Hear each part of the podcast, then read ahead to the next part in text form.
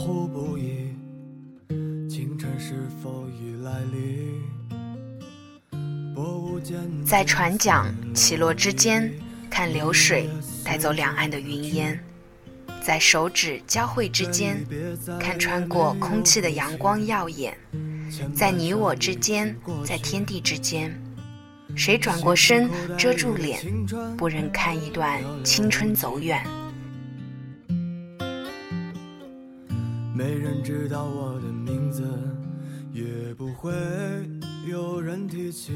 在宿命降临之间，带一把有风霜的剑出发；在终点出现之前，看一眼风起云落的天涯；在相遇之前，在离别之前，谁仰起头，叹一声，不忍说一句萧瑟的话。野花随风摆荡，我乘着船儿逃离了故乡，随手撕碎了往事，还有你送的谎，一直到我来到远方，孤独的海洋，打碎了所有的船，不曾想过。回到伤心的北方。春天，你正苦苦挣扎；夏天，你是露水茶花；秋天，你才决定出发；冬天，你已得到回答。听众朋友们，你们好，欢迎收听本期的《诗酒年华》。挥之不去的是已经丢失的美丽。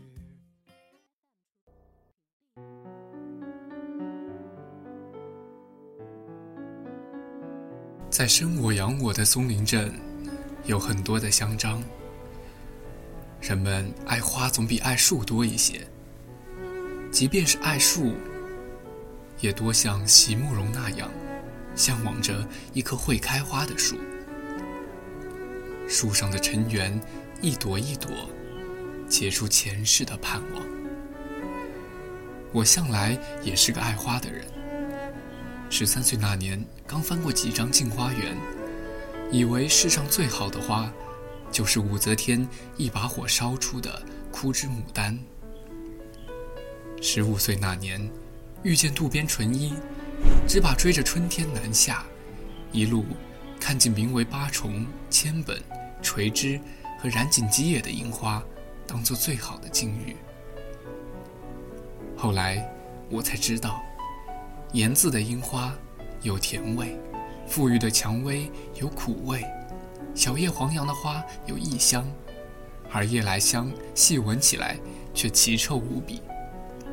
这些花千姿百态，各花开各色，各色入各眼。可是当我无数次的站在他乡的花海，眯起眼眺望，想起的仍然是故乡门前的两株香樟树。其实香樟树也是有花的。想来讽刺，年年盛夏之末，在林荫道上踩它落下的果实，踩到脚底浸出一片青紫，却唯有当它的花掉进脖子里，才恍然大悟的发觉，香樟。也是有花的，那花又细又小，不成丛不成簇，不安地探出枝叶间气味幽凉，既不清丽，也不香甜，十分不像个样子，十分不配称之为是一种花。只有当我把它从领子里捉出来，放在掌心的时候。我的内心还是绝无仅有的溢满了温柔，怜爱又嗔怪，仿佛正对着自己的骨血。我不知道在松林镇的其他人是否和我一样，对这种常见又平凡的树木怀着特殊的感情。这是我最熟悉的一种树了，是我蹒跚学步时扒下的第一块树皮。在清晨睁眼时望出去第一片镀金的叶子，步行去学校，拂过额角的第一枝柔韧枝条，踩在果实上，聆听第一声对秋天的感知。他在这片土地上扎根了如此之久，从那个胭脂水秀、亭台楼阁的年代起，听着像天明的捣衣声。载着江南姑娘满箱的嫁妆，默默地等着，等着一代人老去，朝代更迭，潮汐涨落，新的人挺起脊梁，重新站起来，而他们却始终在这片土地上不曾离开。他们守着，守着年轻的人奔向远方，不再年轻的人从远方回来。而他们是会笑的，那些来来去去的人们，放下行李，撑着腰，在家门口吁一口远方的浊气，因为门前那棵香樟，嚯，还是这个鬼样子吗？普普通通，又懒惰，变都不肯变，就这么一直一直活出自己的样子。曹文轩先生的前方。现在想来，确实令我感触颇深。早在初二的时候，语文老师便布置过一篇命题作文，叫做《在路上》。流浪是人的本性，是人的天命。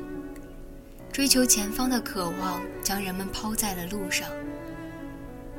于是我们流离迁徙，我们四顾无措，我们疲于奔命，直到有一天。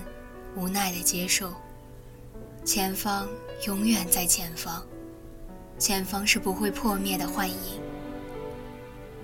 之前读书，一个特别的观点说，人类最本真和原始的欲望，就是逃离孤独。人生来是孤岛，没有人能理解另一个人全部的孤独。人们渴望逃脱。却又享受着这种截然的特别，一只手拼命去推，另一只手紧拽不放，如此矛盾、压迫而沉郁，甚至有的人在这种撕裂的孤独中走向自我毁灭，哪怕竭尽全力去寻找破解之法，也无法坦然，无法安然，无法泰然。于是，人们责怪城市的狭隘，环境的逼仄，义无反顾地踏上异乡，寻找心中的水云间。可是结果呢？异乡是异乡人的故乡，异乡人的前方又在何方？孤独的人始终在路上。当他们归来之时，时间的尘土抹去了思想家的哲理，野心家的野心，那样的疲惫，甚至比出发时的茫然更多了一丝漠然。他们撑着酸痛的腰肢停在路旁，抬起头却忍不住会心一笑。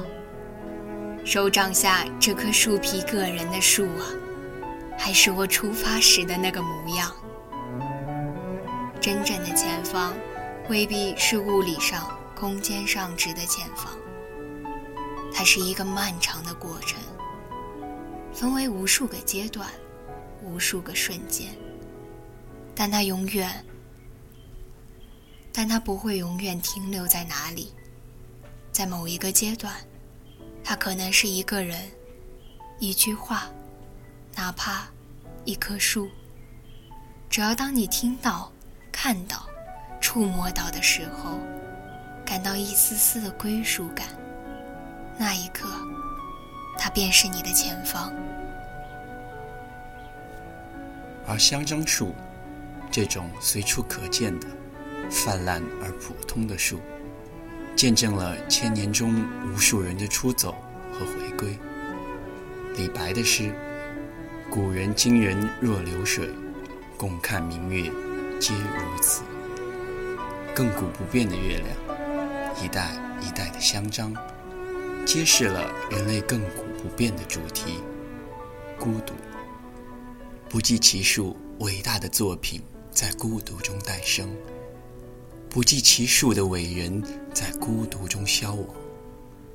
就像香樟的气味，带着一丝幽冷，带着一丝悲凉。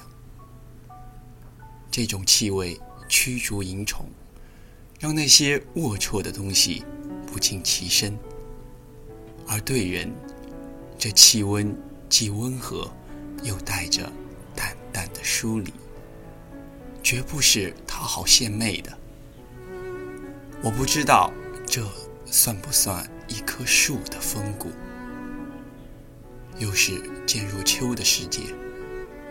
夜雨打在香樟不够柔软的叶子上，淅淅沥沥，如同以往每一年的秋天，伴我一夜安眠。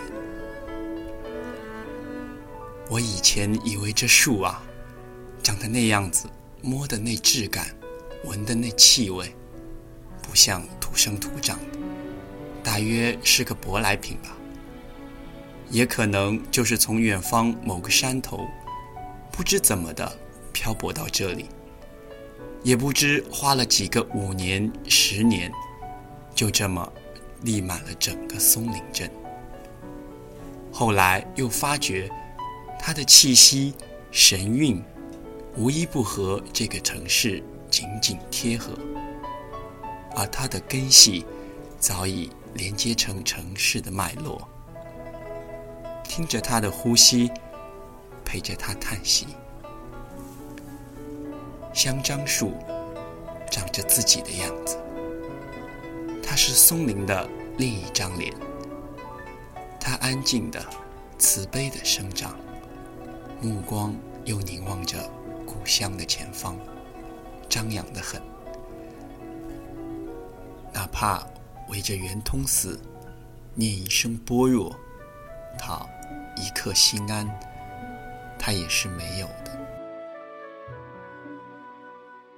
本期稿件来自于扬大青年杂志说话 Talk 公众号，感谢作者风铃。